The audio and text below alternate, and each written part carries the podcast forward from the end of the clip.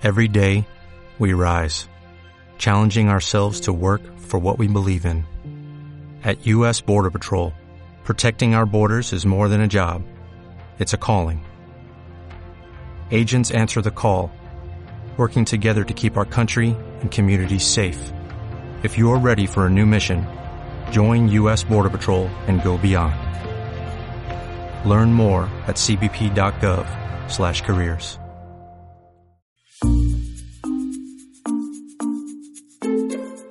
Hola, ¿qué tal? Me llamo Felipe Galán y esto es Se habla español.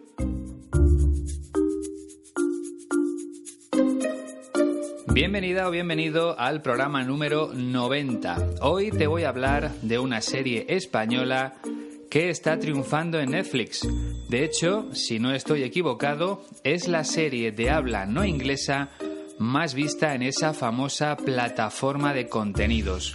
El título de la serie es La Casa de Papel. Y como tengo que elegir a uno de sus personajes, pues me voy a quedar con Tokio, un papel interpretado por la actriz Úrsula Corberó. Así que la protagonista de este podcast será ella. Pero antes quiero que escuches a un oyente de Se habla español. Se llama Rolf y vive en los Países Bajos. Como bien sabes, normalmente soy yo el que habla de la Escuela de Español 15TC, pero en este caso lo va a hacer él. La verdad es que cuando recibí su correo electrónico hace algunas semanas me llevé una gran alegría. Primero porque siempre me gusta conocer a las personas que están al otro lado. Y segundo porque la opinión de Rolf sobre la escuela de mi amigo Iñaki confirma todo lo que yo te digo cada dos semanas y esta vez te lo cuenta una persona que ha estado mejorando su español en la ciudad de León. Así que nadie puede opinar de la escuela mejor que él. Vamos a escuchar lo que dice Rolf sobre 15TC. Hola Felipe, hace poco escuchaba el mm, episodio sobre eh, Jordi Évole en el que decías sobre, mm, mm, sobre el aniversario del podcast y claro, no puedo pasar, eh, eh, dejar pasar esta oportunidad para darte mm, la enhorabuena y además decirte algunas cosas, porque el año pasado yo fui a estudiar em, con 15 TC. Eh, gracias a tu podcast. Yo no sabía qué hacer el verano y bueno, y entonces se me ocurrió, vamos a León y voy a pasarlo ahí fenomenal y así fue. Realmente disfruté un montón, pero además mejoré mucho mi español con Silvia y e Iñaki, así que eh, de todo corazón lo recomiendo. Bueno, pues ahí lo tienes. La opinión sincera de una persona que ha estudiado en la Escuela de Español 15TC. Rolf reconoce que disfrutó mucho, que se lo pasó fenomenal en León y que por supuesto mejoró muchísimo su español. Seguro que después de escuchar sus palabras, tanto Silvia como Iñaki se sienten muy orgullosos de su trabajo. Así que ya lo ves, las cosas que te cuento sobre la escuela son ciertas, son verdaderas. No me las invento yo, y los alumnos que pasan por allí cada año viven una experiencia maravillosa, una experiencia muy difícil de olvidar. Recuerda que tienes toda la información sobre los cursos en su página web www.15tc.es y que puedes ponerte en contacto con Iñaki a través de la siguiente dirección de correo electrónico info 15tc.es. Todavía queda mucho verano por delante, de modo que aún no es tarde para reservar un curso presencial en la ciudad de León, aunque ya sabes que si no puedes venir a España, también puedes aprender desde tu propia casa de manera online gracias a la Escuela de Español 15TC.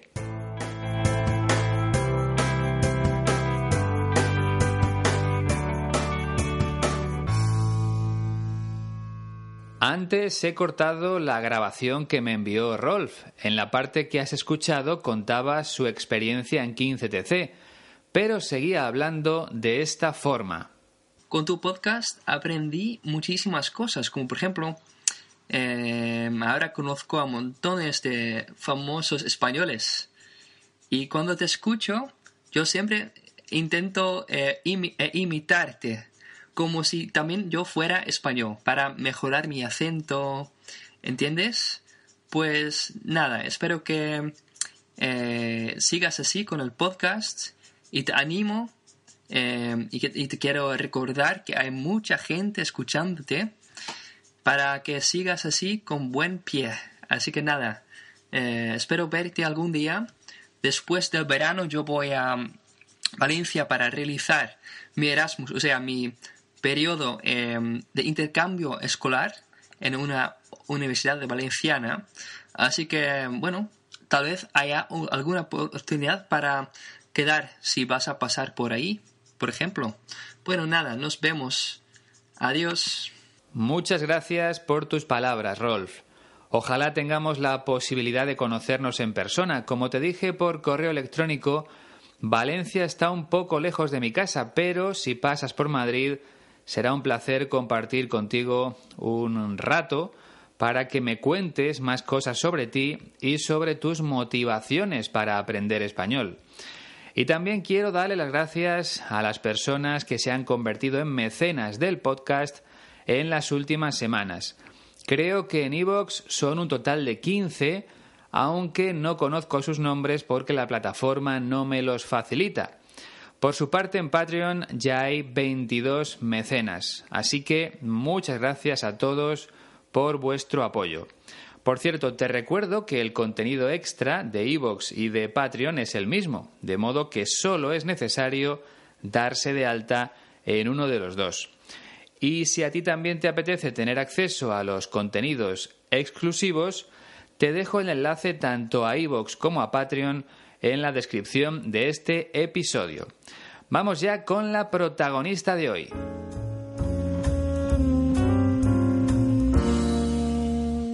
Úrsula Corberó nació en San Pedro de Vilamayor, un municipio de la provincia de Barcelona, dentro de la comunidad autónoma de Cataluña. Y lo hizo el 11 de agosto de 1989. Así que en pocos días cumplirá 30 años. Apareció por primera vez en una serie de televisión cuando tenía 13, concretamente en una serie de la televisión autonómica de Cataluña. A nivel nacional, sus primeras apariciones llegaron cinco años más tarde, en 2007. Pero empezó a ser realmente conocida en 2008 gracias a una serie destinada al público juvenil que se llamaba Física o Química. Ahí ya interpretó a una de las protagonistas. Úrsula Corberó participó en seis temporadas de la serie. A partir de ese momento empezó a trabajar en el cine, en el teatro, en otras series de televisión, por supuesto, y también como modelo en el mundo de la publicidad, hasta que en 2017 la cadena de televisión Antena 3 estrena La Casa de Papel, cuyos derechos compró Netflix. Como te decía al principio del podcast, La Casa de Papel se ha convertido en un gran éxito a nivel mundial y hace muy poco, el pasado 19 de julio, se estrenó la tercera temporada. Úrsula Corberó interpreta el papel de Tokio, una de las protagonistas de la serie. Sobre el argumento tampoco quiero contarte mucho, sobre todo porque es posible que no hayas visto ningún capítulo de la serie todavía. Lo que sí puedo decirte es que un grupo de ladrones se reúne para dar un golpe muy pero que muy gordo. Y volviendo a Úrsula Corberó, de momento ha participado en una veintena de series de televisión, así como en una docena de películas, de largometrajes, porque también ha trabajado en varios cortos, así como en videoclips musicales. De cualquier forma, su carrera no ha hecho más que comenzar, de modo que en el futuro seguiremos escuchando su nombre, seguro que sí. La entrevista que vamos a escuchar se la hicieron en un canal de YouTube que se llama Acción Cine y como no podía ser de otra forma, en ella habla de La Casa de Papel, Sobre todo, intenta explicar la razón por la que ha tenido tanto éxito. Todo lo que ha pasado con la serie tiene mucho que ver con la relación que hemos establecido nosotros con los personajes y, que se ha establecido de verdad entre nosotros. Hay, hay mucho amor en, en este grupo. Hemos compartido muchos momentos muy intensos y, y eso hace que, que después, pues cuando cuando tú pasas un luto porque ha terminado algo y de repente te llevas la sorpresa de que, de que vas a reencontrarte con todos, es que es increíble. Es como que todo sigue estando como antes. Seguimos em, conociéndonos. Es como si, como si el tiempo no hubiera pasado. Es una cosa muy extraña. Pero yo, vamos, o sea, los mejores compañeros que he tenido en mi vida. Em, es un lujo. Es un lujo poder poder crear también a nivel artístico. Eh, el hecho de que tengamos confianza entre nosotros, que nos podamos decir las cosas, que nos podamos sumar los unos a los otros eh, a nivel artístico, a nivel de aprendizaje y, sobre todo lo que se vive en el día a día, que es a nivel, a nivel humano. Había mucha expectación también para que nos pasaran los guiones de la tercera temporada, porque lo mismo que se preguntaba la gente, nos preguntábamos nosotros en plan, ¿y ahora qué? es una serie que ha tenido un principio y un final. ¿Y ahora qué, se van a inventar? ¿Qué te ha parecido? No es difícil, ¿verdad? Por eso voy a aprovechar este episodio para explicarte otras cosas interesantes que estén relacionadas con las palabras de Úrsula Corberó. Por ejemplo, repasaremos el uso del pretérito pluscuamperfecto de subjuntivo. Ella dice como si el tiempo no hubiera pasado. ¿Te quedas conmigo hasta el final? Pues venga, empezamos con el primer fragmento. Todo lo que ha pasado con la serie tiene mucho que ver con la relación que hemos establecido nosotros con los personajes y, que se ha establecido de verdad entre nosotros. Todo lo que ha pasado con la serie tiene mucho que ver con la relación que hemos establecido nosotros con los personajes y que se ha establecido de verdad entre nosotros. Úrsula Corberó está diciendo que el éxito de la Casa de Papel se debe fundamentalmente a dos cosas. En primer lugar, a la relación que han establecido o que han creado los actores con sus personajes. O sea, que los actores están totalmente identificados con los personajes que interpretan en la serie. Es como si esos personajes formaran parte de ellos mismos. En España tenemos una expresión que se puede aplicar a este caso, meterse en el papel. Los actores de la serie se han metido completamente en el papel, es decir, parece que no están interpretando a un personaje, sino que ellos mismos son así. Por cierto, esa expresión meterse en el papel la utilizamos también en otros contextos. Por ejemplo, imagina que tú trabajas en una panadería, pero resulta que en la fiesta de un amigo tienes que hacer de camarero. Aunque esa no sea tu profesión, si lo haces bien y sobre todo si parece que lo llevas haciendo toda la vida, podemos decir que te has metido completamente en el papel. Bueno, entonces, la primera razón del éxito de la serie es la identificación entre los actores y los personajes. Y la segunda es la relación que se ha creado, que se ha establecido o que se ha generado entre los propios actores. Vamos, que se llevan muy bien entre ellos y eso siempre facilita el trabajo. Esas son las dos razones que, según Úrsula Corberó permiten explicar el éxito de La Casa de Papel. Y no quiero pasar al segundo fragmento sin dedicarle un minuto a la expresión que utiliza al principio, tener mucho que ver. Como bien sabes, tener mucho que ver significa estar relacionado. Por ejemplo, La Casa de Papel tiene mucho que ver con las series de ladrones. O sea, está relacionada con las series de ladrones. Si no estuviera relacionada con ese tipo de series, diríamos que no tiene nada que ver o que tiene poco que ver con las series de ladrones, porque no habría ninguna similitud o ningún parecido entre ellas. Pero en este caso sí lo hay, así que tienen mucho que ver entre ellas. Ahora sí que podemos pasar al segundo fragmento. Hay, hay mucho amor en, en este grupo. Hemos compartido muchos momentos muy intensos. Hay mucho amor en este grupo. Hemos compartido muchos momentos muy intensos. Bueno, esta frase es muy sencilla, ¿verdad? Recuerda que cuando hablamos de amor entre personas que no comparten su vida, es decir, entre las que no hay una relación sentimental, normalmente utilizamos la palabra cariño, aunque mucha gente habla también de amor, como hace aquí Úrsula Corberó. En este caso hay mucho cariño entre los actores de la serie, o dicho de otra forma, los actores de la casa de papel se tienen mucho cariño entre ellos. Aquí usamos el reflexivo, se tienen cariño. Y la razón es muy simple. Cuando varias personas llevan trabajando juntas algunos años, pues es normal que entre ellas empiecen a llevarse bien, que entre ellas empiece a surgir ese cariño o ese amor, porque han vivido muchas cosas juntas algunas de ellas muy intensas, muy fuertes. En el tercer fragmento aparece una expresión que no habíamos escuchado nunca en el podcast. Presta mucha atención.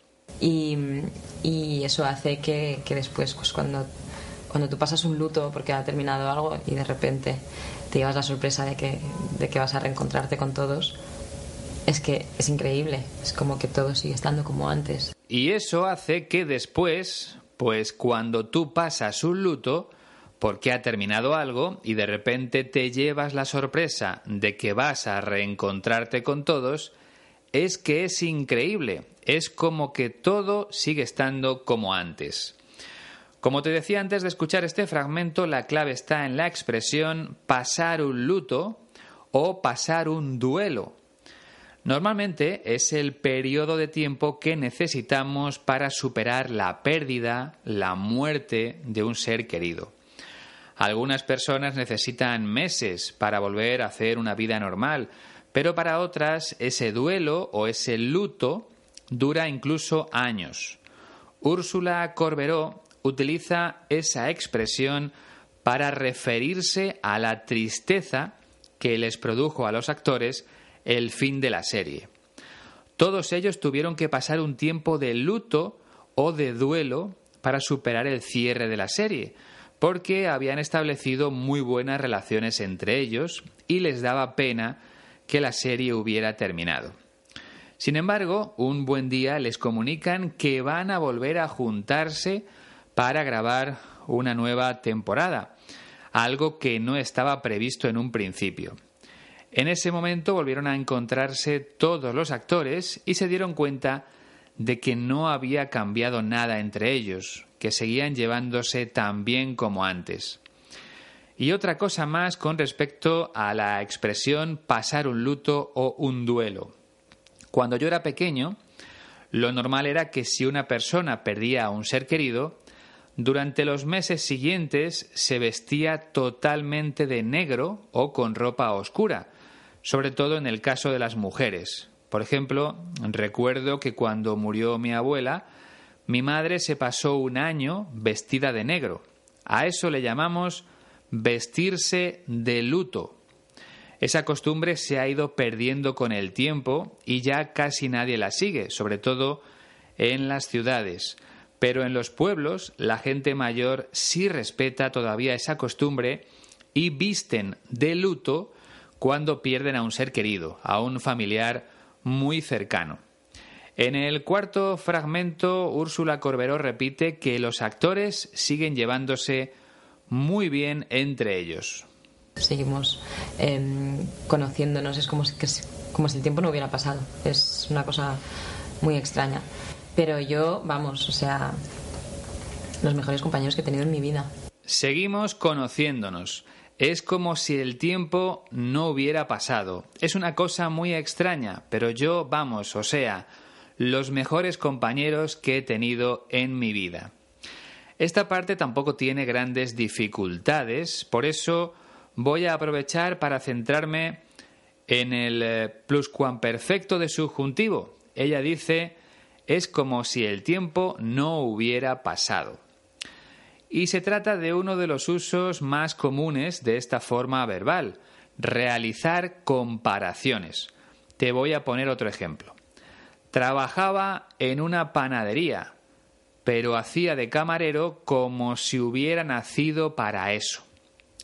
El pluscuamperfecto de subjuntivo también se utiliza en las estructuras del condicional. Si hubiera tenido dinero, me habría comprado un coche nuevo. Además, se usa para expresar un deseo no cumplido en el pasado. Ojalá te hubiera hecho caso. Y por supuesto para plantear hipótesis referentes al pasado. Creo que hubiera sido mejor no acudir a la fiesta de mi amigo. Hay más usos del pluscuamperfecto de subjuntivo y seguro que irán apareciendo poco a poco en otros episodios, pero por hoy me parece que está bien. Tampoco es necesario agobiarse con demasiada gramática.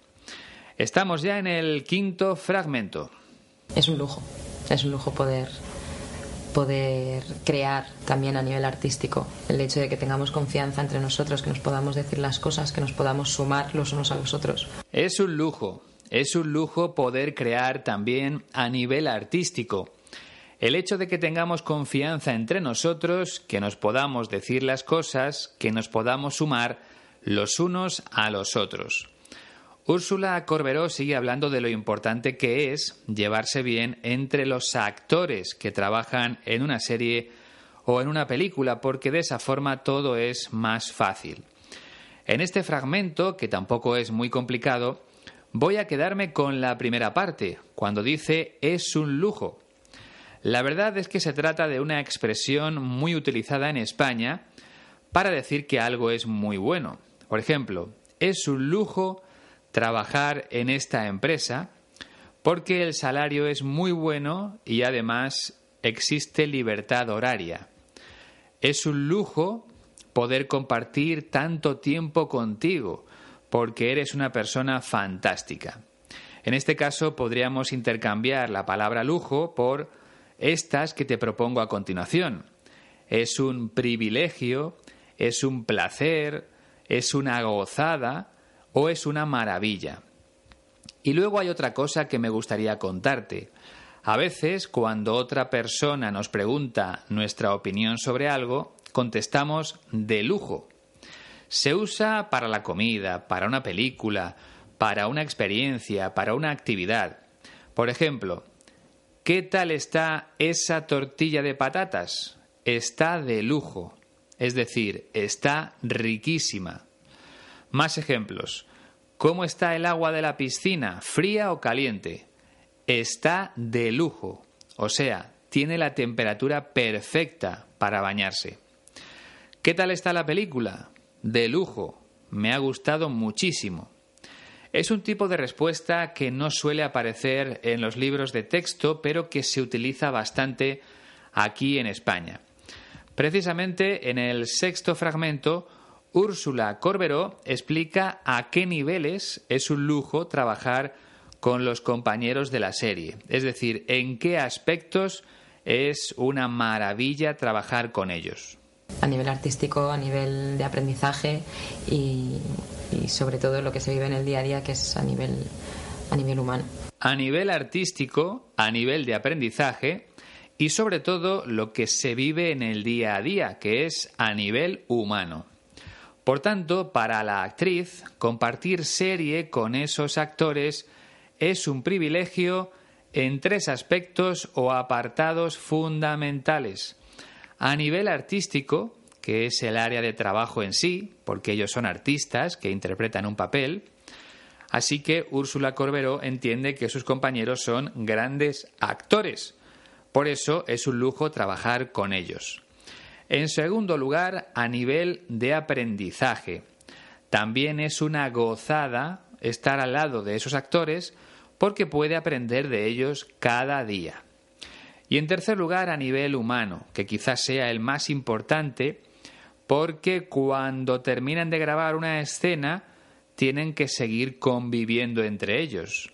Tienen que comer juntos, tienen que ensayar juntos, incluso tienen que pasar muchas horas juntos en viajes y hoteles. Por eso es tan importante el aspecto humano a la hora de trabajar, tanto para los actores como para cualquier persona. Si tú te llevas bien con tus compañeros de trabajo, siempre será más fácil lo que haces. A mí me pasa, imagino que a ti también. Entramos ya en el séptimo y último fragmento donde habla de la tercera temporada, que se estrenó el pasado 19 de julio. Había mucha expectación también para que nos pasaran los guiones de la tercera temporada, porque lo mismo que se preguntaba la gente nos preguntábamos nosotros en plan, ¿y ahora qué? es una serie que ha tenido un principio y un final, ¿y ahora qué, se van a inventar? Había mucha expectación también para que nos pasaran los guiones de la tercera temporada, porque lo mismo que se preguntaba la gente, nos preguntábamos nosotros, en plan, bueno, ¿y ahora qué? Es una serie que ha tenido un principio y un final, ¿y ahora qué se van a inventar? Bien, empieza diciendo que los actores estaban esperando con muchas ganas la llegada del guion de la tercera temporada de la serie. Ella dice que había mucha expectación entre los actores. Estaban deseando leer el guion. Por cierto, cuando hablamos de televisión o de cine, el guion es el texto escrito que recoge los diálogos de todos los actores, cada uno de ellos tiene que aprenderse su parte de memoria para después grabar sin problemas la escena correspondiente. Entonces, cada actor recibe una copia del guion en su casa. Y los actores de la Casa de Papel estaban deseando conocer el contenido de la tercera temporada porque querían saber cómo iba a continuar la serie, ya que había tenido un final en la segunda temporada. Era algo que también se preguntaban los seguidores o los fans de la serie. ¿Qué se van a inventar ahora los guionistas, las personas que escriben el guion? Bueno, pues a los guionistas siempre se les ocurren cosas nuevas para continuar una serie, sobre todo si las primeras temporadas han tenido éxito, como había sucedido con La Casa de Papel.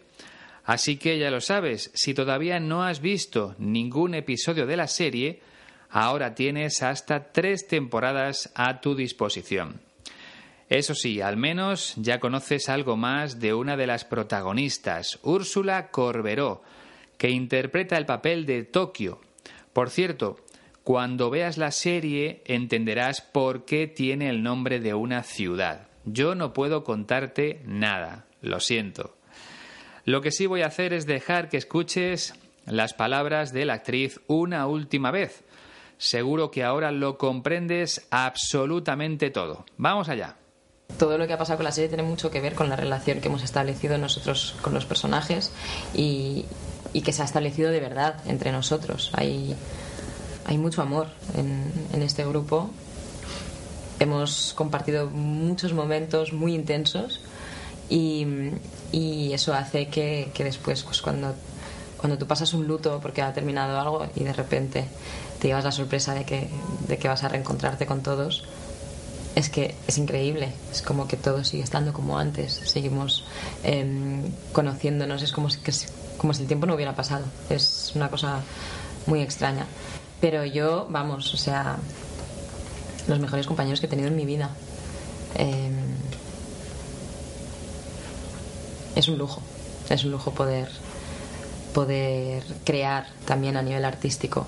Eh, el hecho de que tengamos confianza entre nosotros, que nos podamos decir las cosas, que nos podamos sumar los unos a los otros eh, a nivel artístico, a nivel de aprendizaje y, sobre todo lo que se vive en el día a día, que es a nivel, a nivel humano.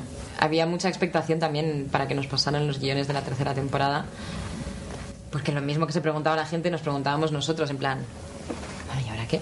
Es una serie que ha tenido un principio y un final. ¿Y ahora qué, se van a inventar? Eso mismo me estoy preguntando yo ahora. qué me voy a inventar para el próximo episodio del podcast. Pero no te preocupes, seguro que se me ocurre algo, porque todavía quedan muchas personas famosas en España de las que no te he hablado.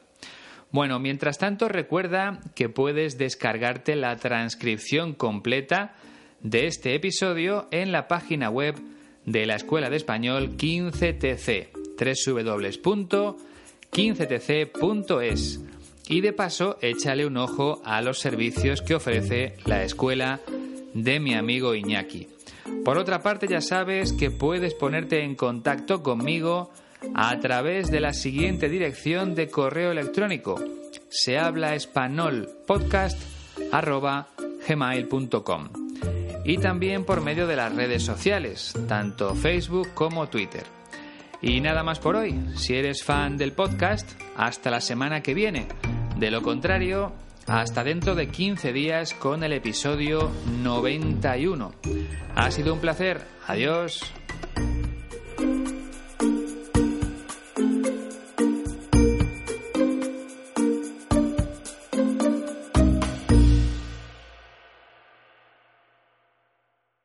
Como nuevo cliente de Western Union, puedes disfrutar de una tarifa de envío de 0 dólares en tu primera transferencia internacional de dinero en línea. Envía dinero a los tuyos en casa de manera rápida, fácil y conveniente. Visita westernunion.com o descarga nuestra app hoy mismo y tu primera tarifa de envío corre por nuestra cuenta. Aplican ganancias por cambio de moneda. No disponible para tarjetas de crédito y envíos a Cuba. Servicios proporcionados por Western Union Financial Services Inc. NMLS 906983 o Western Union International Services LLS NMLS 906985.